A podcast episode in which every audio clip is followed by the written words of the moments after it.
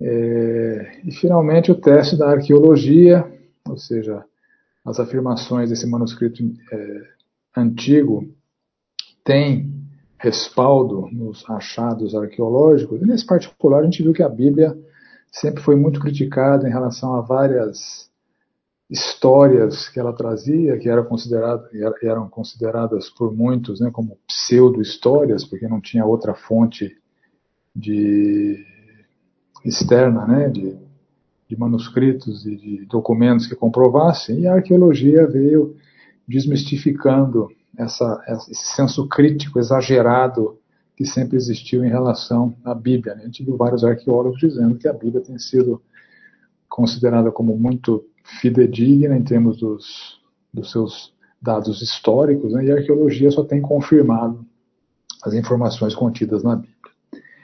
E hoje nós vamos tratar de outras fontes de dificuldades bíblicas, começando aqui, que eu passei de maneira superficial, né, um pouquinho mais de detalhes sobre a questão das bases manuscritas que são utilizadas pelas traduções. Conforme eu já, já falei para vocês, né, não sei se para surpresa de alguns, mas o fato é que os manuscritos originais não existem mais, né, e não existem mais há muito tempo. O que nós temos são cópias. Ah, o Antigo Testamento,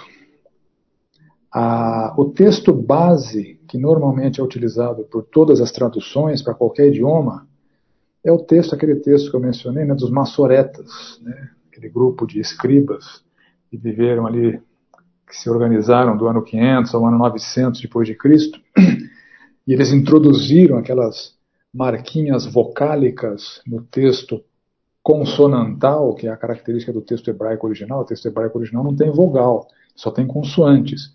Os maçoretas sinalizaram esse texto consonantal com as suas é, notações vocálicas que eles inventaram. Né? E esse é o texto base, normalmente, das traduções. A gente viu que, que, ao contrário do Novo Testamento, o Antigo Testamento não tem uma quantidade volumosa de cópias por conta do processo de reprodução que considerava as cópias antigas como sendo ultrapassadas e de má qualidade, e elas eram, portanto, descartadas. Então, a gente tem poucas, poucos textos preservados de cópias do Antigo Testamento, é, e o texto massorético é o texto base, e algumas, algumas versões, elas também começaram a considerar aquele texto, é, aqueles manuscritos que eu mencionei que foram é, encontrados a partir de 1947 até 1956, lá nas cavernas de Qumran, no Mar Morto. Então, algumas traduções baseadas no texto massorético também começaram a consultar esses textos do, do Mar Morto e apontar eventuais pequenas diferenças que há entre eles. Então, é, essa é, é a fonte básica das traduções do hebraico para qualquer idioma do mundo. Já no Novo Testamento, que é todo escrito em grego, né, ao contrário do Antigo Testamento, que é predominantemente escrito em hebraico, algumas partes escritas em aramaico. Né. O Novo Testamento é todo escrito em grego e há aquela abundância grande de cópias. Né. Dessa abundância grande de cópias, é, algumas compilações dessas cópias são as bases para as traduções da Bíblia. Eu vou concentrar especificamente na nossa nas nossas Bíblias em português. Né? Então, o primeiro conjunto de manuscritos gregos, que é base para, tradu as traduções do português, é o chamado texto crítico ou texto minoritário, também conhecido por texto alexandrino. Então, são nomenclaturas que a gente esbarra de vez em quando nas publicações. Né? Então, esse texto, é, esses manuscritos, eles são os mais antigos que existem. E eles datam ali do terceiro ou quarto séculos. Né? Então, é um conjunto só de cinco manuscritos, por isso que é chamado de texto minoritário, porque ele leva em consideração uma compilação de poucos manuscritos, os poucos manuscritos mais antigos que existem, lá do terceiro quarto século. É, também é chamado de texto alexandrino por conta da sua origem, né? E esses textos, embora mais antigos, os cinco manuscritos, eles têm mais variações textuais entre si mesmos. Né? Então, dos cinco manuscritos, algumas diferenças, de novo, né, reforçando que essas diferenças são mínimas, não comprometem nenhuma doutrina bíblica, mas existem diferenças entre as cópias desses manuscritos. E por serem os manuscritos mais antigos, eles passaram a ser considerados como os mais fidedignos por algumas por algumas alguns tradutores, algumas traduções. Então, por exemplo, a nova versão internacional produzida pela Sociedade Bíblica Internacional, né? E a nova versão transformadora, são duas traduções para o português, elas se baseiam no texto crítico, o minoritário, o alexandrino, para o Novo Testamento. É a base delas. Elas partem dali para fazer as traduções em português. Por isso que, eventualmente, a gente, comparando traduções, você vê pequenas diferenças, que são justamente a diferença entre a base textual que elas estão utilizando. Então, NVI NVT utilizam esse texto crítico, minoritário, mais antigo, desses cinco manuscritos. Há um outro texto chamado texto majoritário, ou bizantino. Né? Então, o primeiro é o texto alexandrino, esse é o texto bizantino. O primeiro era o minoritário, esse é o majoritário. É um conjunto de 6.500 manuscritos. Por isso que ele é chamado de majoritário, porque é uma compilação da maioria desses manuscritos. E esses manuscritos, eles não são completos na sua maioria. Então, os 6.500 manuscritos gregos, que são a base para essa compilação do texto majoritário, Alguns deles têm um fragmento do Evangelho de João, outros têm um pedaço do Evangelho de Mateus, e assim por diante. Então, a partir dessa infinidade de fragmentos, é, o texto majoritário foi compilado, e esse texto majoritário foi editado pela primeira vez a partir do século VIII. Eles não são os mais antigos, mas, curiosamente, eles têm muito menos variações textuais entre si do que o texto minoritário, que é composto por menos é, documentos. Né? Isso é um dado curioso. Né? E apesar de não ser a versão mais antiga, foi a versão escolhida ali pelos reformadores, que é, a partir do século XVI até o século XIX, produzir uma nova compilação chamada Textos Receptos, ou Texto Recebido. Então, eles pegaram todos esses fragmentos e elaboraram uma versão, pegando uma parte de um fragmento, uma parte de outra, e assim por diante, e fizeram essa compilação do Novo Testamento em grego, e aí surgiu o texto recebido. Então, o texto recebido não pode ser confundido com o texto majoritário. O texto recebido é uma publicação em grego que se baseou no texto majoritário. E essa publicação em grego, que tem várias edições, que se baseou no texto majoritário, é a base escolhida por várias traduções da Bíblia do português, para o português e para outros idiomas. Por exemplo, o Lutero, quando traduziu a sua Bíblia, se baseou nesse texto recebido. O, a versão lá do King James, em inglês, é baseada no texto recebido o, o nosso famoso João Ferreira de Almeida se baseou no texto recebido. E as versões contemporâneas, é, algumas que se baseiam no texto de Almeida, é, e outras eventualmente não, também usam esse texto recebido. Então nós temos em português Almeida Corrigida Fiel, a Revista Corrigida, a Revista Atualizada, a Nova Almeida Atualizada. Eu vou falar um pouquinho mais de detalhe dessas, dessas traduções todas, tá? Mas a pergunta que a gente deve responder, deve procurar responder é o seguinte: ok, já que traduções diferentes usam manuscritos diferentes, qual é a melhor? Ou qual é a base manuscrita mais conveniente? Que tradução é mais confiável? E sempre que a gente fala de confiabilidade aqui, gente, eu estou batendo nessa tecla porque a gente precisa entender que é a minoria dos textos que são debatíveis. Né? É a minoria. Ah, então, alguns dizem que por exemplo, os, os, editores da nova versão internacional, da nova versão transformadora, dizem: olha, a nossa versão, como se baseia nos manuscritos mais antigos, Os mais antigos são mais próximos dos originais, então eles são de melhor qualidade.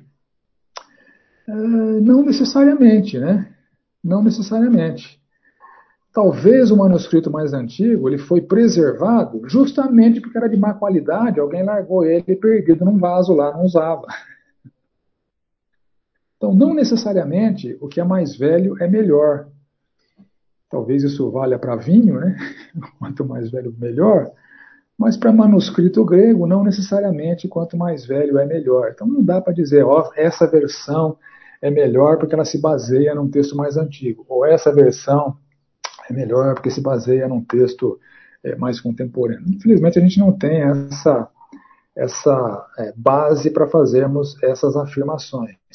Mas algumas diferenças entre traduções que geram algumas dificuldades bíblicas surgem justamente dessa base textual o fato de que algumas traduções se baseiam no texto crítico ou minoritário, e o fato de algumas traduções se basearem no texto bizantino, ou no texto recebido, que é baseado no texto bizantino, isso provoca algumas diferenças entre as traduções, mas você pode verificar que essas diferenças são mínimas comparando as traduções. Compara, por exemplo, a nova versão internacional, que é baseada no texto crítico, com a revista atualizada, que é baseada no texto recebido. São consideradas as diferenças, as diferenças das escolhas de palavras que cada tradutor é, fez, elas são basicamente idênticas, elas falam a mesma coisa, com palavras diferentes, elas falam a mesma coisa. Né? E algumas traduções colocam os textos que são diferentes entre o texto recebido e o texto crítico, entre colchetes, ou em itálico. Não sei se você já reparou isso. Né? Deixa eu ver se eu tenho uma, uma aqui para mostrar para vocês. Deixa eu compartilhar minha tela aqui.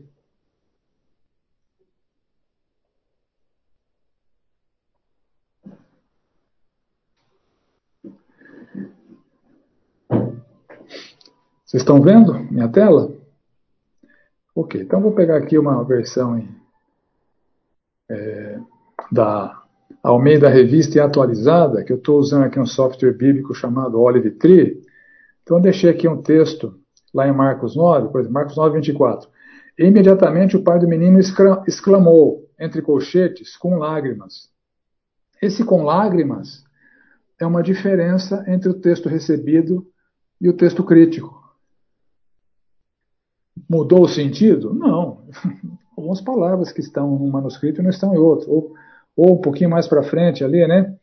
Esta casta não pode ser, não pode sair senão por meio de jejum e entre é, por meio de oração e entre colchetes e jejum. O jejum é uma diferença entre o texto recebido e o texto crítico. E assim por diante. Se você começar a reparar nisso, você vai ver que, eventualmente, várias passagens elas estão entre conchetes na revista atualizada. Olha aqui o verso 44 de, de, de Marcos 9. Onde não lhes morre o verme, nem o fogo se apaga, né, uma referência ali ao profeta Isaías, ela é uma diferença, ela consta em algum manuscrito, pode ser recebido, e não consta no, no, no, no, no crítico. Né? Então, é, isso é comum em algumas traduções da Bíblia. Outras não mostram isso. Né?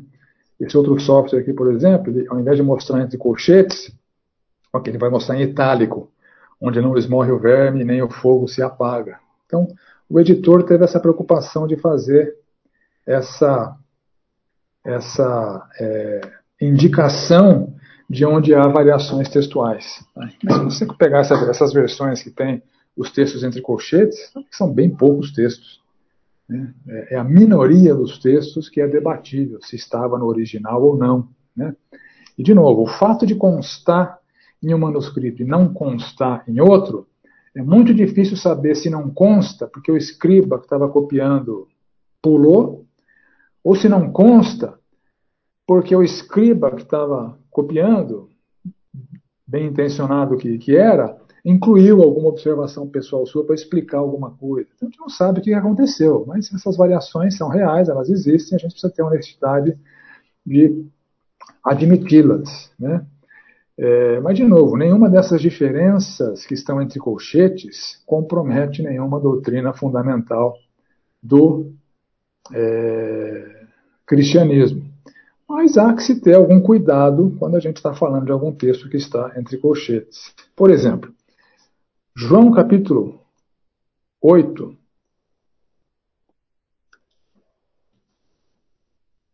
O texto da mulher adulta.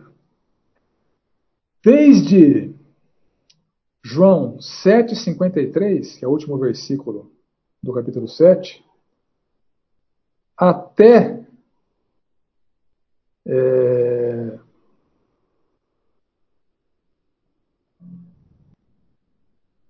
até o verso 11, que é o texto que fala da mulher adúltera, tudo isso está entre colchetes. Ou seja, entre o texto, o texto recebido e o texto crítico, tem essa diferença no capítulo 8 de João. Existem alguns comentaristas que são é, adeptos do texto crítico e não do texto recebido, que eles se recusam a comentar esse texto. Eles falam o seguinte: olha, João 8, de, de 1 a 11, ou João 7, 53 até 8, 11, não foi João que escreveu. Tem caras que afirmam isso.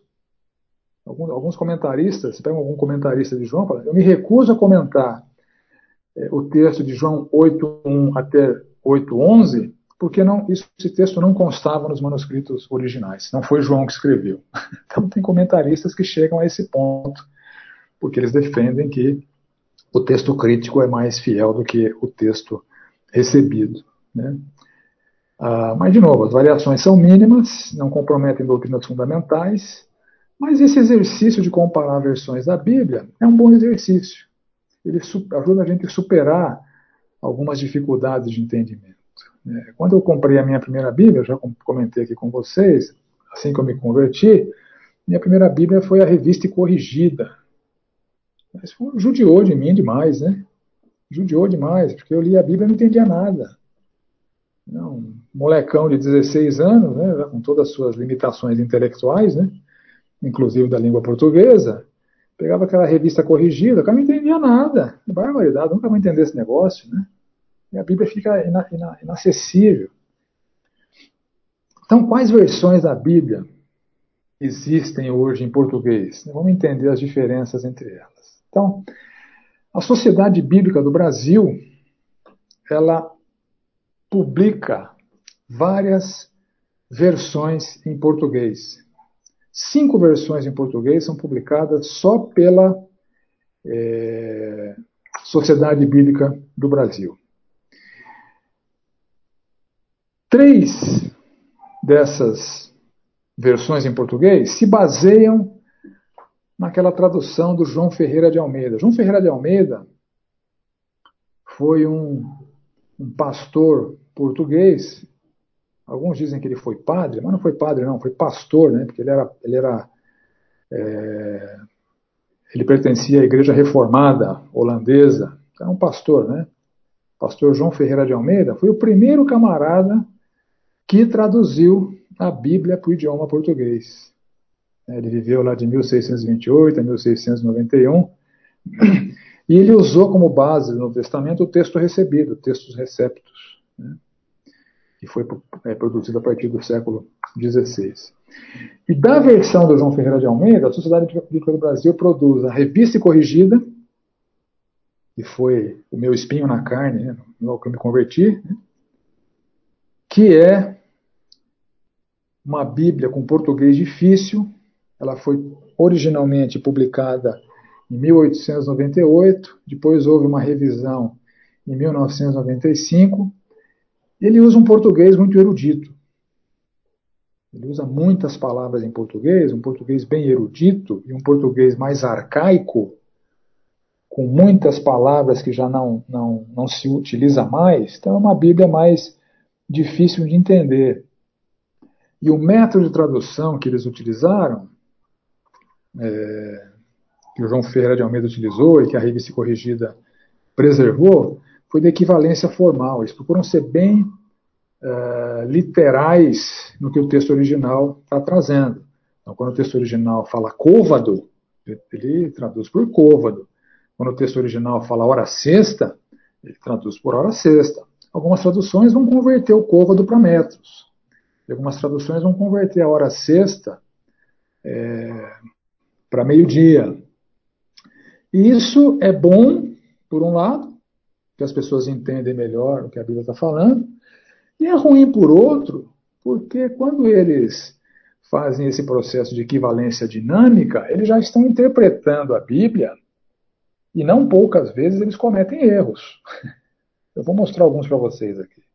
Não poucas vezes. Eu prefiro a equivalência formal, que é mais literal, e deixa para o leitor estudioso a tarefa de interpretar, do que as equivalências dinâmicas, que já interpretam um monte de coisa, que, embora venham mastigadas, podem conter os vícios de interpretação de quem produziu esse texto. Quando você traduz qualquer idioma para qualquer idioma, é, é sempre uma tarefa difícil e sempre vai, de, de, sempre vai estar dependente de, de, algum, de algum esforço ou algum vício do tradutor, porque a estrutura gramatical é diferente. Né? Você não consegue traduzir palavra por palavra, que não faz sentido. Então, o tradutor sempre vai precisar fazer alguma adaptação para o português. Na equivalência formal, essa adaptação é mínima. Na equivalência dinâmica, essa adaptação ela é maior. Então, por conta disso, eu não gosto muito dessas traduções, porque os vícios e as doutrinas e as teologias de quem está interpretando já estão presentes ali no texto interpretado. Eu acho que isso não é legal, né? É, embora seja mais fácil de entender, o cristão em geral precisa desenvolver o hábito de estudar a escritura, não pegar o que está sendo é, lhe colocado de forma mastigada pelo tradutor. Né? Então é importante a gente comparar versões, utilizar algumas ferramentas que eu vou mostrar na sequência. Né? Então a revista é corrigida, a revista atualizada é, são baseadas no Ferreira de Almeida. A atualizada, que foi publicada originalmente em 59 e depois em 93, ela é um pouco menos erudita. Então, atualizada é desse termo, né? A, a, a, o linguajar do João Ferreira de Almeida, que foi corrigido na, na revista Corrigida, era um linguajar erudito e arcaico. A revista atualizada procurou converter o português de erudito e arcaico para menos erudito e arcaico, só que o português da revista atualizada também acabou, com o passar dos anos, ficando um pouco eh, desatualizado. Né? E aí a Sociedade Bíblica do Brasil lançou em 2017 a nova Almeida atualizada. Então, se a Almeida atualizou a versão do português da revista corrigida, a nova Almeida atualizada atualizou o português da revista atualizada.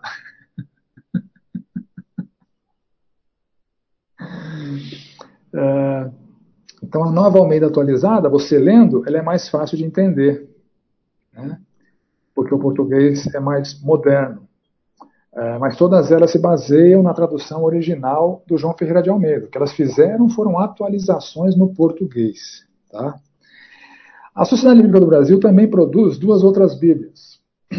Uma chamada Versão Brasileira, ou Tradução Brasileira, ou Versão Fiel, que é uma versão produzida em 1917, que não foi baseada no João Ferreira de Almeida. Eruditos brasileiros produziram essa tradução. Essa é a diferença entre elas, né? não é baseada na, na, na, João Ferreira de Almeida. E a Sociedade, Sociedade Bíblica do Brasil também é, publica essa, essa tradução. E uma outra diferença é que essa tradução brasileira, ao contrário do João Ferreira de Almeida, que se baseou no texto recebido, essa versão brasileira se baseou no texto crítico, aquele texto mais antigo dos cinco manuscritos lá. Então, é a diferença entre elas. E a Sociedade Bíblica do Brasil também publica o que eles chamam de nova tradução na linguagem de hoje, que para mim é uma tragédia. é uma tragédia, porque além de não usar equivalência formal, utilizar equivalência dinâmica, é, eles praticaram um reducionismo no universo de palavras, enquanto uma revista, revista atualizada tem 8 mil vocábulos, a nova tradução da linguagem de hoje tem só 4 mil vocábulos. Então eu diria que ela não é uma tradução, é mais uma paráfrase do que uma tradução. Não é recomendável para estudo. Se você, no processo de estudar a Bíblia, quiser colocar no bojo das suas análises o que o tradutor da é, linguagem de hoje, o que os tradutores da linguagem de hoje é, colocaram no seu texto, ok, você pode fazer isso, mas nunca estude a Bíblia pela nova tradução da linguagem de hoje. Bom? Então, se eu não elenquei a, a melhor, eu já elenquei para vocês o que eu acho a pior. tá?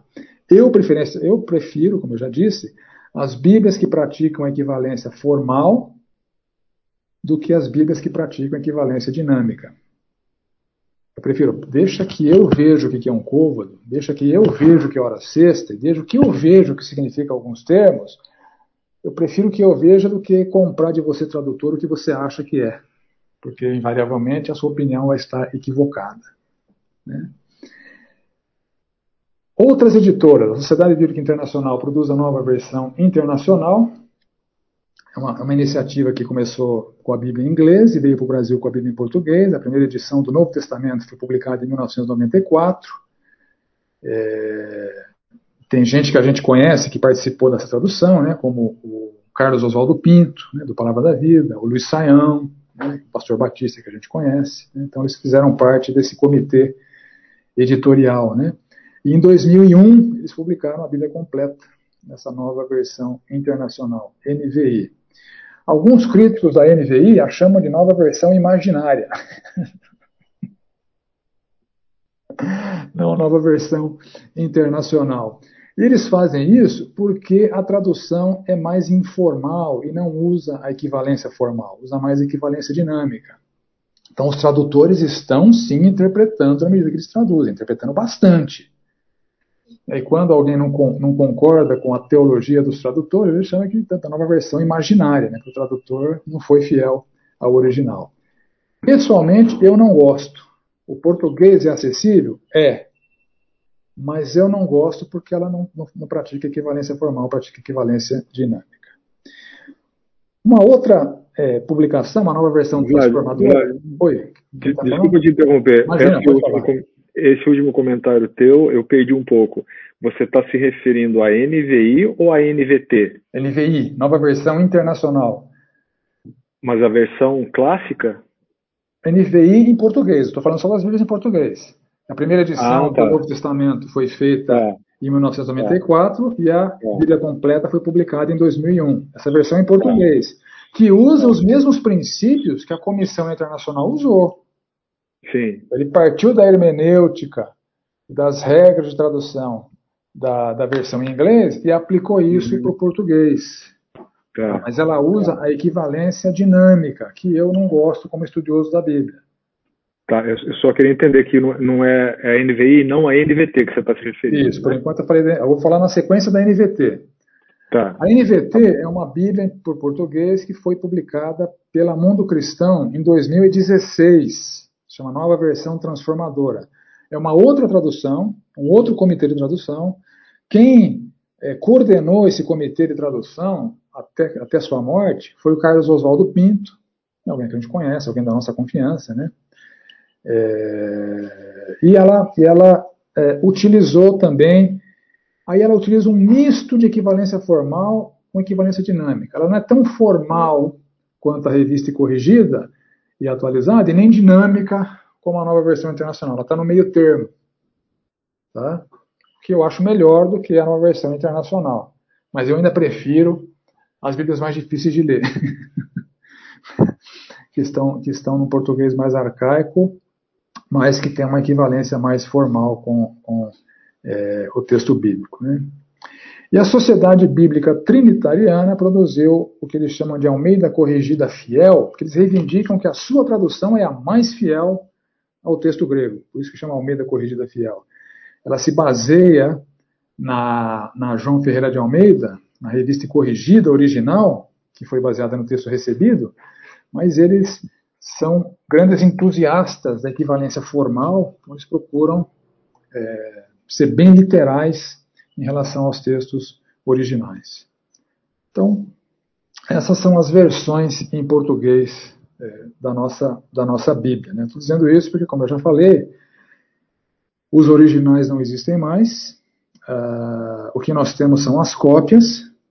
Embora a doutrina da inerrância bíblica apregoe que a Bíblia é inerrante nos seus documentos originais, essa afirmação acabou ficando irrelevante porque nós não temos mais os documentos originais. Nós precisamos ter a, a, a honestidade de olhar para os documentos que nós temos, admitir que eles têm diferenças, mas também saber que os estudiosos que estão se debruçando nesses, nesses manuscritos é, da Bíblia, que praticam uma ciência chamada crítica textual, de comparação de textos, etc., eles podem afirmar com uma boa dose de certeza o que estava no documento original, é, que a doutrina afirma que é inerrante. Né? As diferenças são mínimas, não comprometem doutrinas bíblicas, mas nós precisamos ser honestos para dizer que elas existem. Então, a base textual das nossas Bíblias não são inerrantes. Elas contêm erros entre si, elas contêm discrepâncias entre si, elas não são inerrantes. Mas os teólogos que se aplicam na crítica textual conseguem produzir com uma boa dose de certeza o texto original. E alguns textos são debatíveis, continuarão, continuarão, sendo debatíveis, mas eles são minoria, de novo, e não comprometem nenhuma doutrina da Escritura. Algum comentário, alguma dúvida até aqui? O que, que eu tenho utilizado preferencialmente? Eu sempre fui adepto da revista atualizada e revista corrigida, apesar apesar das dificuldades com o português. Hoje eu estou gostando da nova Almeida atualizada, que pegou a revista atualizada, atualizou o português, mas continua praticando a equivalência formal. Cova da cova, hora sexta hora sexta, e assim por diante. Né?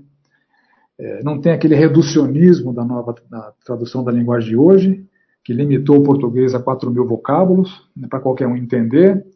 Porque qualquer um entende, qualquer um entende o que está escrito, mas não, não necessariamente qualquer um entende o que é a palavra de Deus. Cada um entende o que está tá escrito na versão traduzida. Né? Então, eu prefiro as, as de equivalência formal, dentre elas, eu prefiro a nova Almeida atualizada, por conta do português mais acessível, mas nos meus estudos eu uso a revista e atualizada. Eu uso a revista e atualizada. Essa é a minha Bíblia base assim, de estudo comparo outras versões, gosto da nova Almeida atualizada por conta do, do upgrade no português, mas a minha Bíblia de estudo é revista e atualizada. Isso é, varia de, de estudioso para estudioso, de pastor para pastor, né? enfim, estou dizendo para vocês qual é a minha preferência. Bom, o próximo tópico do nosso curso são as dificuldades de compreensão. O que, que a Bíblia está dizendo por exemplo, você leia lá Jó 15, 27. Jó 15, 27.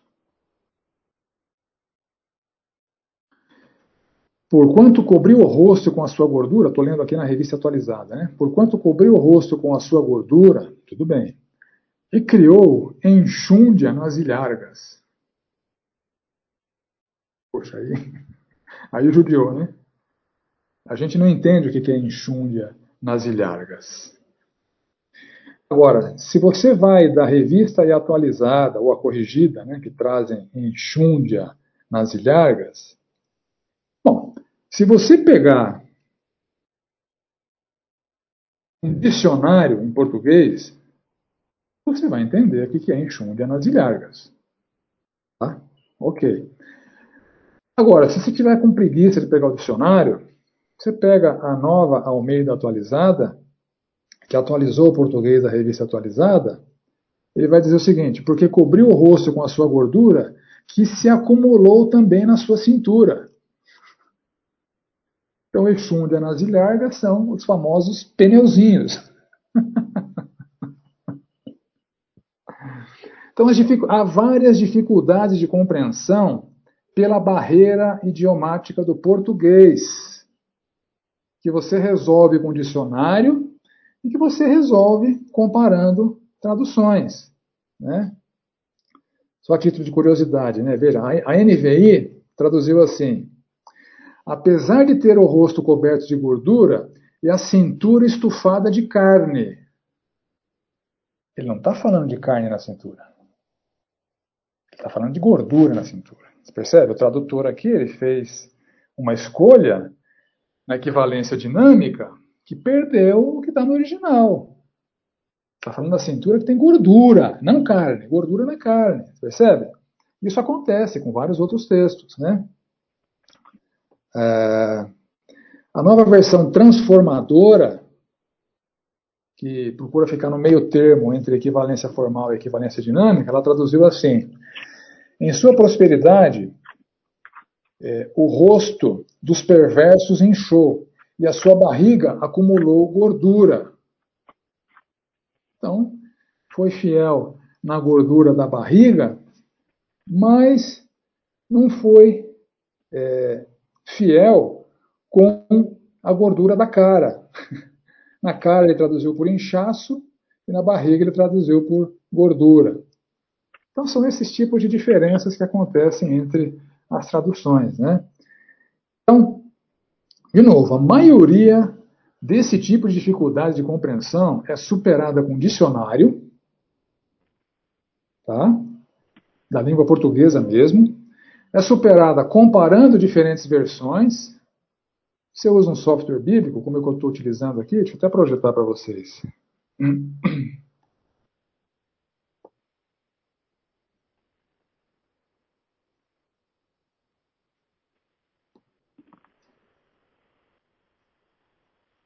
Estou utilizando um software bíblico aqui, que é gratuito. Olha aqui, eu tenho aqui a revista atualizada, eu tenho. Deixa eu fechar esse de cima aqui. Não, deixa aberto que eu vou utilizar ele. Tem a revista, eu tenho a revista corrigida, na aba eu clico aqui, eu tenho a revista corrigida, tem a revista atualizada, tem a nova versão transformadora, tem a nova versão internacional, tem a nova Almeida atualizada e tem versões em inglês aqui ainda, para comparar. Né? Bíblia na linguagem de hoje. Olha só, olha só o absurdo da Bíblia na linguagem de hoje desse texto, do, do Enxum de. O seu olhar é orgulhoso, o seu coração é egoísta. Meu caro, não é isso que está escrito na palavra de Deus. Ponto. Ele achou que é isso. O tradutor achou que é disso que a Bíblia está falando e colocou o que ele acha que é. Ele não só traduziu, ele fez uma parada, ele interpretou, disse o que ele pensa do texto. Ele está parafraseando o texto com as suas próprias palavras. Então isso é legal utilizar softwares bíblicos para é, olhar para essas diferenças. Né? Deixa eu mostrar alguns recursos interessantes desse software bíblico aqui, que você acha num site chamado é, onlinebible.net. Só confirmar aqui se eu não estou. Se é .net mesmo, ou se é, se é ponto .net ou ponto, é .net mesmo. Onlinebible.net. Free Bible Software. Tá? Então, esse software, ele tem uns recursos muito legais a gente aprofundar os nossos estudos. Então, além de comparar traduções, além é, de comparar as versões da Bíblia, esse software vai dar acesso para a gente a um recurso muito legal. Deixa eu fechar essas janelas aqui que eu não estou mais utilizando. Estou projetando ainda, né? Ok. Ele tem um recurso muito legal está aqui nesse Szinho, S cerquinho ali, você clica nele, repara que na frente de cada palavra apareceu um número. Esse número é fruto do trabalho de um camarada chamado Strongs, que indexou todas as palavras bíblicas no original. Cada palavra bíblica no original recebeu um número. Né? E os dicionários que são baseados no Strongs trazem é, o significado de cada um desses números. Então, se você quer saber o que está falando no original, mesmo sem conhecer grego, sem conhecer hebraico, você tem acesso aqui. Por exemplo, vou pegar para ilustrar isso que eu estou falando, vou pegar aqui o texto de João 21. Olha que interessante. Logo depois da ressurreição, o Senhor Jesus tem um diálogo enigmático com Pedro. Parece conversa de doido. A gente lê lá. Depois de terem comido, perguntou Jesus a Simão Pedro: Simão, filho de João, amas-me mais do que esses outros? Ele respondeu: Sim, Senhor, tu sabes que te amo. Ele disse: Apacenta os meus cordeiros. Tornou a perguntar-lhe pela segunda vez: Simão, filho de João, tu me amas? Ele lhe respondeu: Sim, Senhor, tu sabes que te amo. Disse-lhe Jesus: Pastoreia as minhas ovelhas. Pela terceira vez, Jesus lhe perguntou: Simão, filho de João, tu me amas? Pedro entristeceu-se por ele ter dito pela terceira vez: Tu me amas? E respondeu-lhe: Senhor, tu sabes todas as coisas, tu sabes que eu te amo. Jesus lhe disse: Apacenta as minhas ovelhas. A gente lê um negócio desse? Três perguntas iguais, três respostas iguais, três é, afirmações bem semelhantes: apacenta as, as minhas é, ovelhas, pastoreia as minhas ovelhas. Por quê? Traduziu para o português, a gente perdeu no português, por conta da limitação do português, a gente perdeu uma nuance interessante que está no original. No português a gente tem uma palavra só para amor, o grego tem cinco. E na Bíblia, duas são bem é, predominantes: o amor filéu e o amor ágape, o agape. Uh, se você olhar o texto em grego, de novo, vou usar um recurso aqui que você não precisa conhecer o grego para saber o que está no grego. Olha que interessante. Você vê aqui, Jesus a Simão, amas-me. O verbo amar, você clica, você clica ou deixa o cursor em cima aqui do, do númerozinho Strongs, deu para ver aí na tela? O verbo aqui da primeira pergunta é ágape, ou agapau, né? Então Jesus pergunta para Pedro: Pedro, você me ama? Agapau. Aí Pedro, que tinha acabado de negar Jesus, isso foi depois da ressurreição. Pedro, que tinha acabado de negar Jesus, responde o seguinte: Sim, Senhor, tu sabes que te amo. Só que Pedro não respondeu com agapau, Pedro respondeu com filéu. O amor agapau, ou ágape, é o amor padrão de Deus, o amor abnegado, o amor que tudo sofre, tudo crê, tudo espera, tudo suporta, o amor de 1 Coríntios 13, é o amor de Deus. O amor filéu é um amor mais de amizade, de companheirismo. Como é que alguém que tinha acabado de negar Jesus três vezes ia dizer para Jesus que tem um amor ágape por Jesus? Pedro não conseguia falar isso. Jesus pergunta a ágape, Pedro responde filéu. Na segunda vez, Jesus repete a pergunta. Tipo assim, Pedro, você não está me entendendo. Olha a minha pergunta. Simão, tu me amas? Ágape. Pedro responde: Sabe que eu te amo. Filéu. Aí Jesus pergunta pela terceira vez: Simão, tu me amas? Filéu. Pedro responde: Sim, eu te amo. Filéu. Como é que você traduz um negócio desse? É difícil, né? É difícil traduzir um negócio desse. Mas está no original. Então, esse tipo de nuance do original você consegue com uma ferramenta como essa. Que você consegue ver a palavra que está no original, mesmo sem conhecer é, o grego. Né? Então, esse recurso é o recurso Strongs. Se você clicar duas vezes na, na palavra aqui, ele traz o dicionário, né? Tem aqui o dicionário em inglês, tem o dicionário em português. Isso enriquece bastante. Um negócio muito legal que tem aqui, se você quer saber todas as passagens do Novo Testamento em que aparece o amor ágape, né? Então você vem aqui na pesquisa, o código do ágape é 25. Você vem aqui na pesquisa, você pesquisa 25, aqui ó, todos os versículos do Novo Testamento que aparecem a, a, a palavra ágape. Isso é, isso é, um exemplo de aplicação, né? Aqui tem os tempos verbais, enfim, o, o estudo fica bem enriquecido com essa, é, com esse recurso que alguns softwares bíblicos nos apresentam, né? Que favorecem o nosso estudo, favorecem a nossa compreensão, favorecem o nosso senso crítico aos tradutores. Nem sempre os tradutores fazem as melhores escolhas. Em particular, nesse texto de João é, 2115, a revista atualizada, a revista corrigida, perdeu essa nuance do HP com o filéu.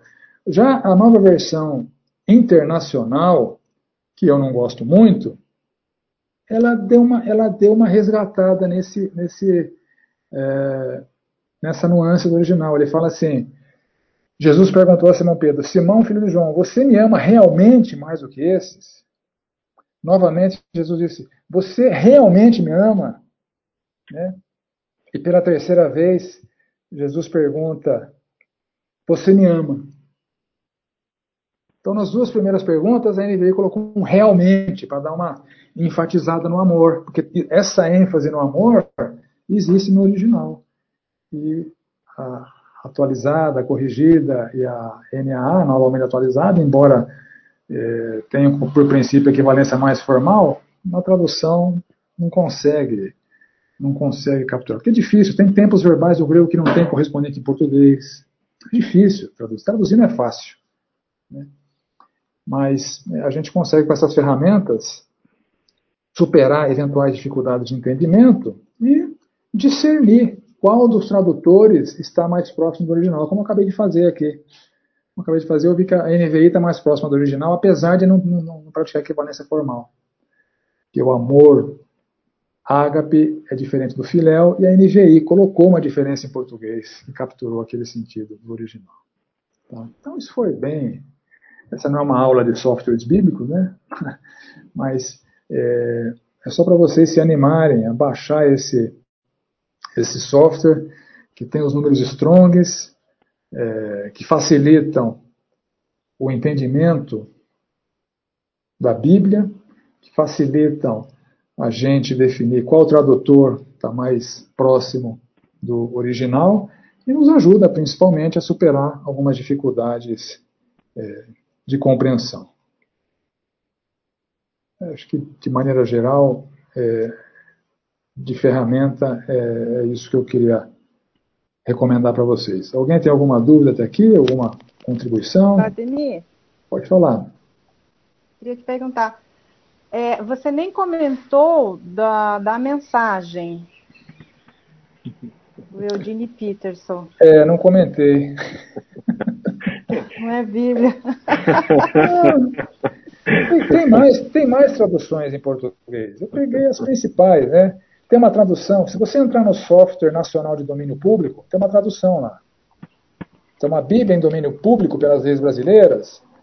Só que a fonte dessa Bíblia é livrosesotéricos.com. Uma Bíblia produzida, colocada em domínio público pelos livros esotéricos, é, não é uma Bíblia, não é uma Bíblia de, de estudo, né? É, eu coloquei algumas aqui também que não são, não coloquei todas, né? Há, há várias outras traduções da Bíblia para o português. Essas são as que eu tenho me deparado mais por aí. Vejo gente na igreja que tem. Essas versões todas eu vejo, vejo gente na igreja que tem. Né? Eu nunca me deparei com ninguém que tenha essa daí, né? Do Eugênio Peterson. Você tem? Não. Se, é você, uma, se você tiver é na minha próxima versão do curso, né? já vou né? colocar ela. Não, é uma paráfrase, né? é, né? Não, não é, pode ser considerada é. Bíblia, né? Eu não, fui, eu não fui exaustivo. Há mais traduções para o português. Há bem mais traduções para o português. É... Eu acho que é esse aqui, Vlad, ó. Não estou vendo qual que é. O que é isso aí? A mensagem, ah, tá. Ah, é. é. é não... Você, você, usou um, você usou um comentário quando se referiu a N, N a linguagem de hoje, né? Você disse que era. Você usou uma, uma, uma paráfrase. Não, não, não. Você usou um. Ixi, o Cota deu uma travadinha para mim. Deu para vocês também? Também. Pôs um adjetivo lá, eu não, não, lembro. Aí eu fiquei pensando aqui comigo, nossa, se for a mensagem, ele vai achar que é uma catástrofe geral. é. Eu, pessoalmente, prefiro não ler essas Bíblias do que ler esses negócios que não são Bíblia, né? Eles estão.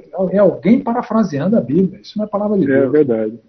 Isso eu, é por curiosidade, aquele texto de Jó lá que você referiu, nessa do Gene Peterson, é assim, ó. Mesmo que pareçam ter boa saúde, sejam bem dispostos e joviais. o texto de Jó? é. As enxúndias nas ilhargas virou jovialidade. É. é. É, não, não, tem, não tem nada a ver. Isso, isso não é Bíblia, né? Desculpa, é, isso não é Bíblia. É. Não é verdade, eu comprei só por curiosidade, para ver, fazer comparações. É, pra, de repente ela é útil aí para calçar um pé de mesa. Ajudar a colocar o um monitor assim na linha. É, erguer, o monitor. Né? Alguma utilidade a gente arranja. Né? É. Ok.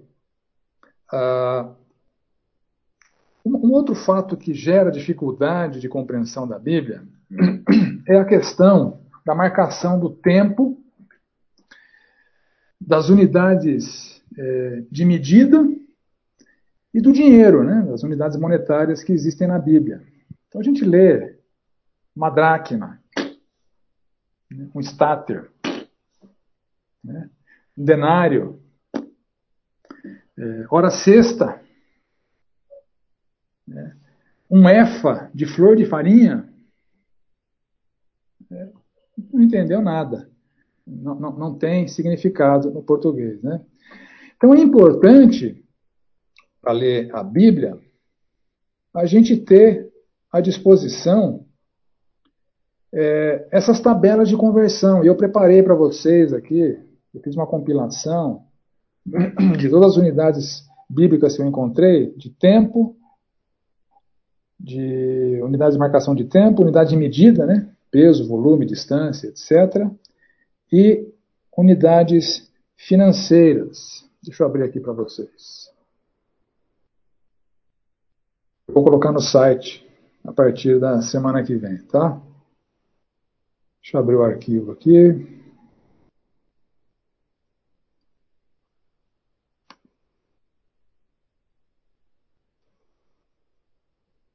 compartilhar minha tela.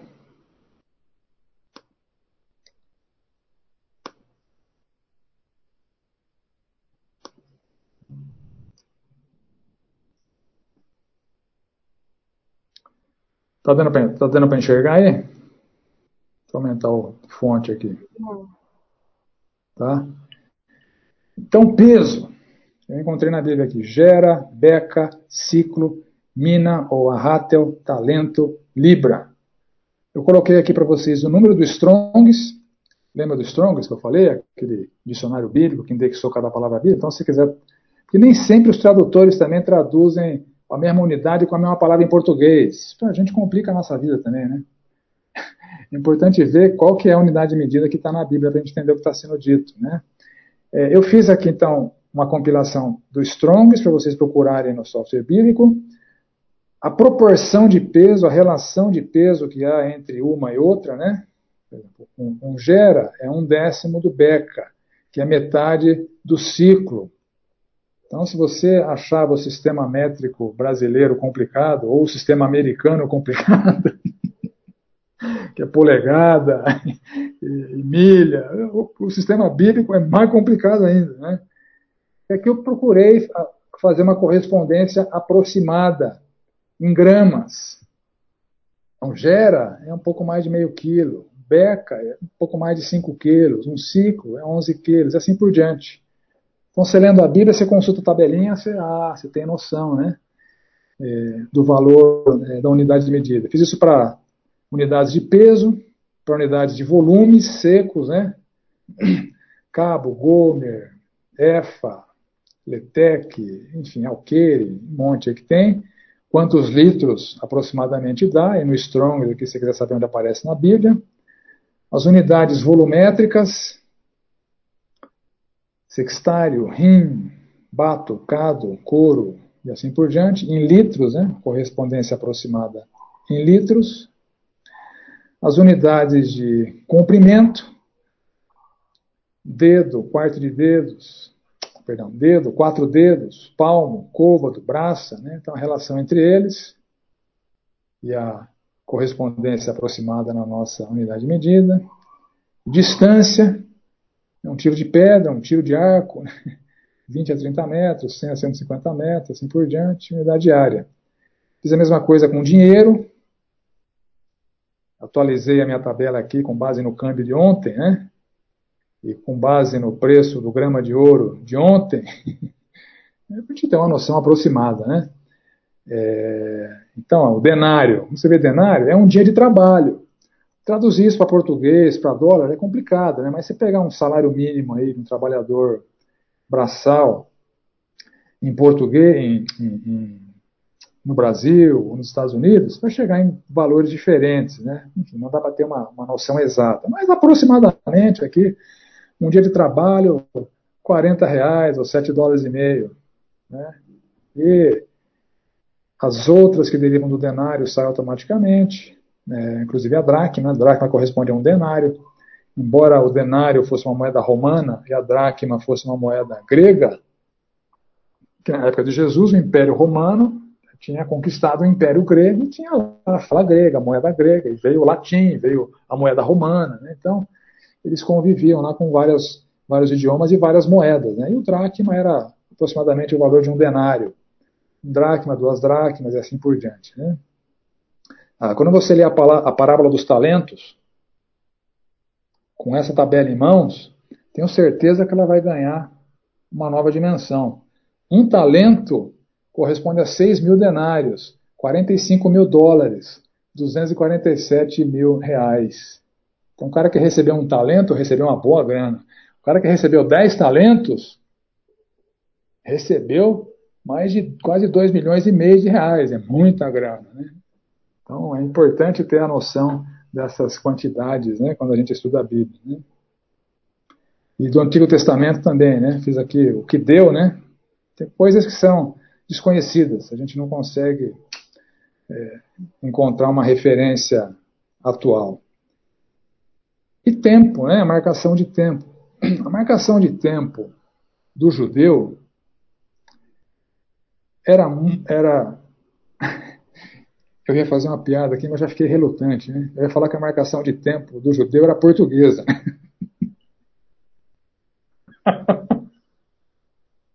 Desculpa se tem alguém descendente de português, que a minha mulher é descendente de português. Né?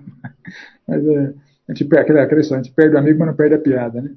Eles usavam como base, e várias culturas fazem isso, é, a lua e não o sol. O calendário é lunar e não solar. E aí vira um angu de caroço para marcar o tempo. Né? Então eles marcavam, marcavam os anos da seguinte maneira. Então tem os meses, né? Eles tinham 13 meses no ano. A duração de dias era variada, né? Porque é com base no ciclo lunar, lunar, não solar, né? Então tem meses com 30 dias, meses com 29 dias, né? E eles trabalhavam com ciclos de 19 anos. E em cada ciclo de 19 anos, há um ano que eles chamam de embolístico ou embolísmico, né? que é, faz a compensação entre o calendário solar e o calendário lunar. Então, a cada 19 anos, os dois, as duas marcações de tempo se equiparam. Mas para que isso aconteça, nesse ciclo de 19 anos, tem que enfiar lá sete, sete anos com 13 meses e não com 12. Então essa é a marcação de tempo. A correspondência, basicamente, é essa aqui. Primeiro mês seria correspondente a março e abril. O segundo mês, abril, maio, e assim por diante. Né? Eu fiz uma, uma equivalência com, com as nossas é, realidades, né? da nossa marcação de tempo. E a marcação de horas da Bíblia também é, é bem diferente. Né? À noite eles dividem em vigílias da noite, são quatro vigílias da noite, então eles dividem a noite em quatro partes. A primeira parte vai lá das, aproximadamente das seis até as nove, não é seis, né? É o horário que o sol se põe. Então, no verão isso é uma coisa, no inverno isso é outra, né? Marcação mais complicadinha. A segunda vigília, aproximadamente das nove à meia-noite, depois da meia-noite às três, depois das três até seis da manhã, não, essa é a hora que o sol nasce. Né? Aí horas é a hora primeira, a terceira, a sexta, a hora nona e assim por diante. É, então as horas que aparecem na Bíblia são essas, terceira, sexta, nona e um décima. Mas é, eles começam a marcar a, a hora do dia a partir do nascimento do Sol. Então, hora primeira é uma hora depois que o Sol se nasce, que o Sol nasce. Hora segunda são duas horas. Hora terceira e assim por diante. Então, quando Marcos fala que Jesus foi crucificado na hora terceira, a gente vem aqui, hora terceira, então foi nove horas da manhã. E quando João fala que na hora sexta Jesus estava diante de Pilatos, você vem aqui, hora sexta é meio-dia. Aí dá um nó na sua cabeça, né? Porque Marcos falou alguma coisa, João falou outro. Mais para frente a gente vai compatibilizar o que eles falaram. Mas por enquanto fica aqui o recado de que eu vou colocar para vocês à disposição no site desse curso essa tabela de conversão de unidades de medida que eu é, preparei aqui, tá bom? Ok. Uh, alguma pergunta até aqui? Alguma contribuição? Vá. Pode falar, Elias. É, na verdade, é uma dúvida bem simples, acho. É, você falou do, desse Free Bible Software e do dicionário Strong. Eu não entendi se o dicionário é uma funcionalidade dentro Isso. do software ou é uma outra. É, o dicionário Strong é um dicionário é, não feito para softwares bíblicos. O Strongs indexou as palavras da Bíblia com um número. Esse foi o trabalho do Strongs. Alguns softwares bíblicos incorporaram essa indexação do Strongs ao texto bíblico do software. Legal. É isso que eu disse que existe lá na, na Bíblia Online, né, onlinebible.net. Esse software da onlinebible.net, para algumas versões da Bíblia, né, não para todas, né, no caso da versão em português, a revista atualizada em português contempla a numeração do Strongs. Legal. Entendi. Obrigado. Nada. Mais alguma dúvida? Algum, alguma contribuição? Eu uso um site chamado Bible Hub que tem o Strongs, mas uhum. é em inglês. Então a pessoa precisa saber inglês para conseguir é. o Strongs. Mas é. a vantagem é que você consegue usar no celular. Você consegue abrir o celular em qualquer lugar e, e checar. É, a... deixa eu com compartilhar um outro software aqui que eu, eu usei rapidinho, mas não falei muito sobre ele, que é esse aqui, o Olive Tree. Estão vendo minha tela?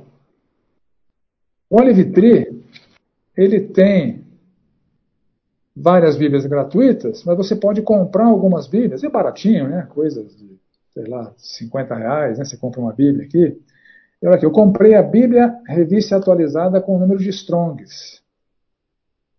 Então, em cada palavra aqui, se eu deixar o cursor em cima dela, ó, ele aparece a definição do Strong, está vendo? Então, vários softwares incorporaram esse recurso do Strongs para várias traduções da Bíblia, né? Assim, aqui eu, aqui eu mais utilizo para estudos é aquele software gratuito, que a interface dele é fácil de fazer coisas mais simples, né? Coisas mais elaboradas, eu uso um software pago que chama Logos, mas é bem difícil de usar, a interface é bem complicada, mas é, o volume de recursos é bem maior. Né?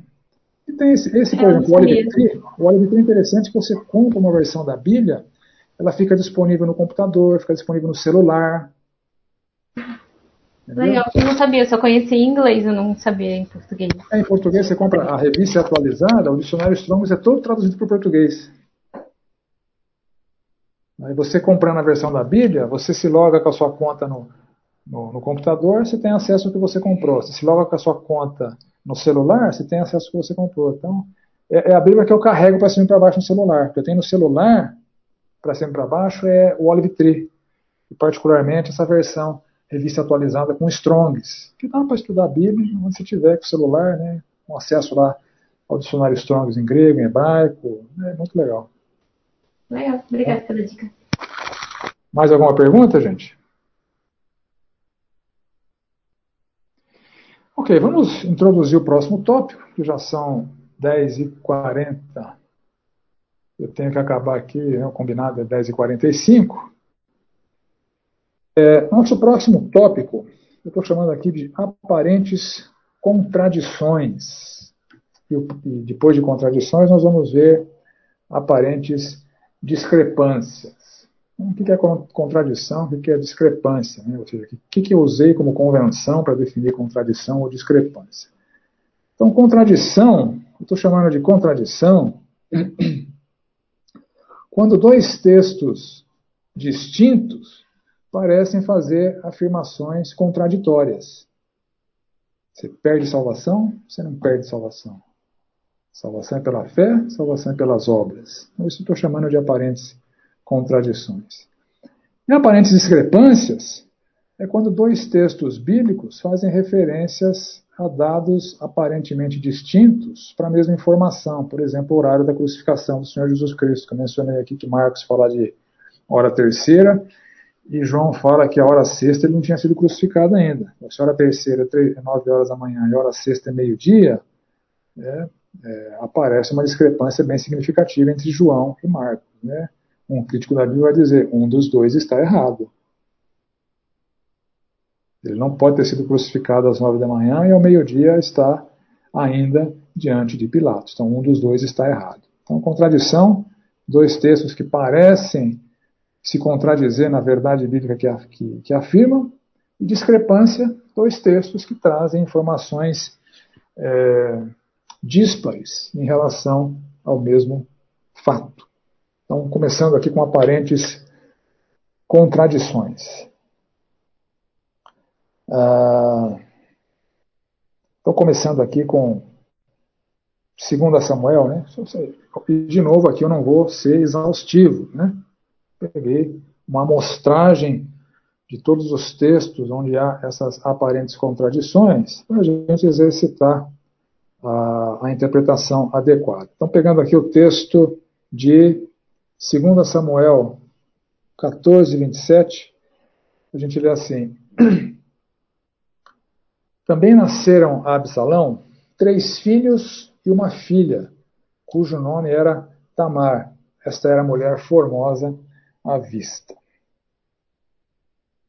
E um pouco mais para frente, 2 Samuel 18, verso 18, a gente lê assim: Ora, Absalão, quando ainda vivia, levantara para si uma coluna que está no vale do rei, porque dizia: Filho nenhum tenho para conservar a memória do meu nome. E deu o seu próprio nome à coluna, pelo que até hoje se chama o monumento de Absalão. Você percebe aqui a é, aparente contradição? O primeiro texto disse que Absalão tinha três filhos e uma filha. O segundo texto, Absalão diz que não tinha filho nenhum. É uma aparente contradição. Então, qual é a causa desse problema? Então, a causa desse problema é ignorar o fato de que as narrativas bíblicas elas não são exaustivas, mas são seletivas. Então, embora não haja nenhuma passagem bíblica que narre a morte dos filhos de Absalão, quando Absalão disse que não tinha filhos para nomear aquela coluna, é porque seus filhos já tinham morrido. Simples assim. A Bíblia não narra quando e onde eles morreram, mas fica claro, implícito no texto, que eles já, já tinham morrido. Então a Bíblia não é exaustiva, ela é seletiva. Não dá para narrar tudo o que aconteceu, é impossível.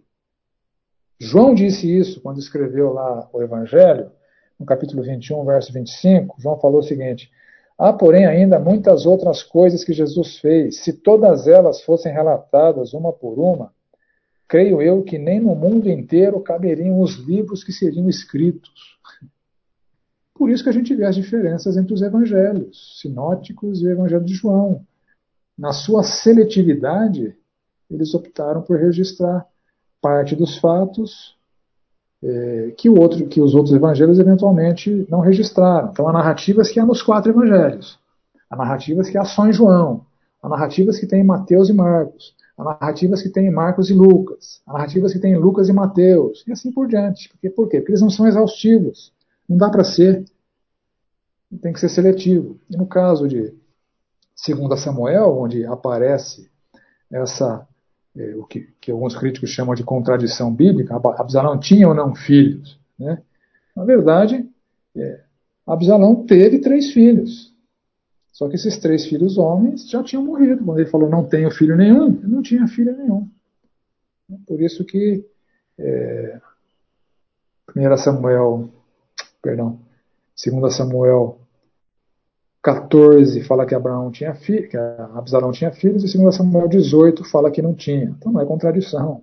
Isso é inerente à seletividade do texto bíblico, que não trouxe registrado a morte dos filhos de Absalão, mas seguramente já tinham morrido quando Absalão disse que ele não tinha descendentes, para nomear aquela coluna. Então é disso que a gente vai tratar a partir da semana que vem. Né? Esses textos que uh, existem aparentes contradições então a gente vai pegar aqui o censo de Davi, vamos pegar aqui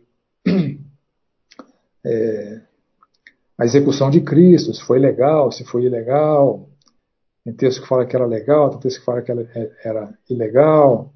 Vamos pegar aqui a questão da ira. A Bíblia permite a ira, a Bíblia proíbe a ira. Tem texto que parece que ela permite, tem texto que parece que ela não permite. As obras devem ser feitas para ser vistas ou para não serem vistas.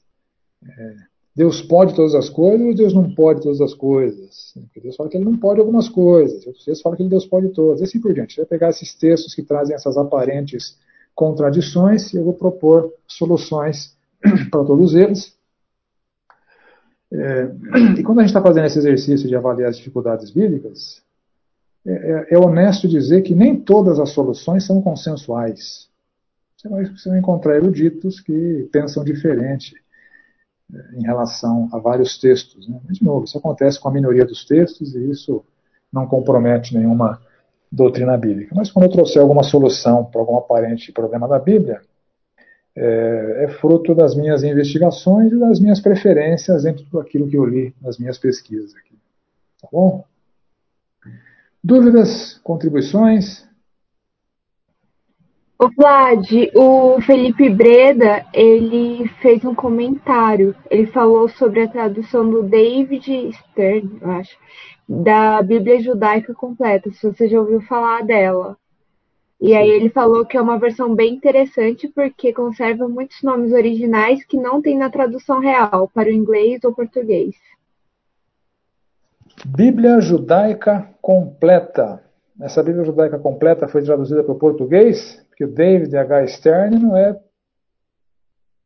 não é um nome brasileiro, né? Não, já... Obrigado, Thalita. Ela foi traduzida pro, do inglês para o português pelo Rogério Portela e Celso Eronides Fernandes. Ah, então, veja só, é uma Bíblia que originalmente foi traduzida para o inglês, depois foi traduzida do inglês para o português. Eu não gosto desse tipo de coisa, né? porque aí o caminho fica muito longo e parece telefone sem fio, né? Eu não conheço a Bíblia, né? Não estou fazendo é um julgamento que eu nunca li essa Bíblia, mas é, é, há várias Bíblias que têm esse processo de tradução. Elas são traduzidas para o português não a partir dos originais, a partir de outro, do inglês em geral, ou do alemão. Né? A Bíblia de Lutero foi traduzida para o português a partir do alemão. É, isso acontece bastante. É, o, caminho, o caminho fica meio longo, né? E aí. Mas enfim, eu não, eu não conheço. Então fica aí a, a recomendação do, do Felipe. Mais alguma contribuição, gente?